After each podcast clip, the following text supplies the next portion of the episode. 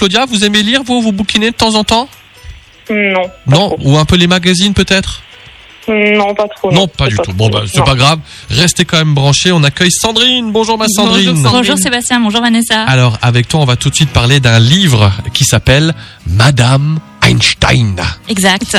On connaît tous Einstein, mais celle que l'on connaît malheureusement moins, c'est sa première femme, et pourtant elle a eu une grande importance dans sa carrière. Le roman retrace l'histoire de ces deux personnages.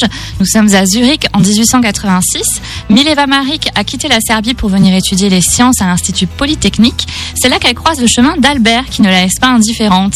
Les deux jeunes gens tombent amoureux et décident de travailler ensemble sur diverses théories, notamment celle de la relativité. Et puis Mileva tombe enceinte, alors qu'ils ne sont pas encore mariés. Albert lui délaisse sa famille pour se focaliser sur son travail et s'attribue même tous les lauriers. Alors avec Madame Einstein, Marie-Bénédicte nous dresse le portrait de l'une des femmes les plus bafouées de l'histoire du XXe siècle. Sa contribution à la théorie de la relativité fait partie des sujets qui restent débattus encore aujourd'hui. Et si on fait connaissance avec le grand Einstein, on se rend surtout compte que derrière le scientifique se trouve un personnage égocentrique. On constate qu'il n'a jamais reconnu publiquement l'implication de sa première femme dans ses travaux. Et plus les années passent, plus celle-ci est reléguée au titre de femme au foyer qui doit se contenter d'être présente pour épauler son mari. On peut avoir du mal à comprendre comment Mileva parvient à garder la tête haute et surtout à rester.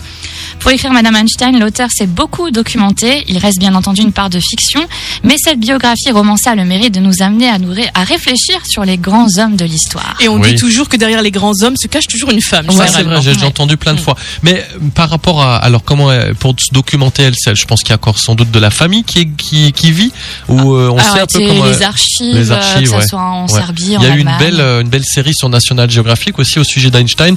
On retrouve un petit peu aussi euh, ce, côté-là, Ouais. euh, l'importance et le, le rôle de sa première femme et effectivement le côté, pas dire on l'a mis de côté après, mais bon voilà le, le manque de reconnaissance surtout je ça, vais dire. hein. C'est ça, ouais. Ouais. Bah, merci beaucoup Sandrine, je suis sûr que c'est passionnant et que tu as pris beaucoup de plaisir à le lire. Ouais, c'était très instructif. Très bien, merci beaucoup, merci de nous donner envie de lire hein, tous les jeudis sur Radio Mélodie. Euh, on te retrouve jeudi prochain. Jeudi À jeudi prochain. prochain.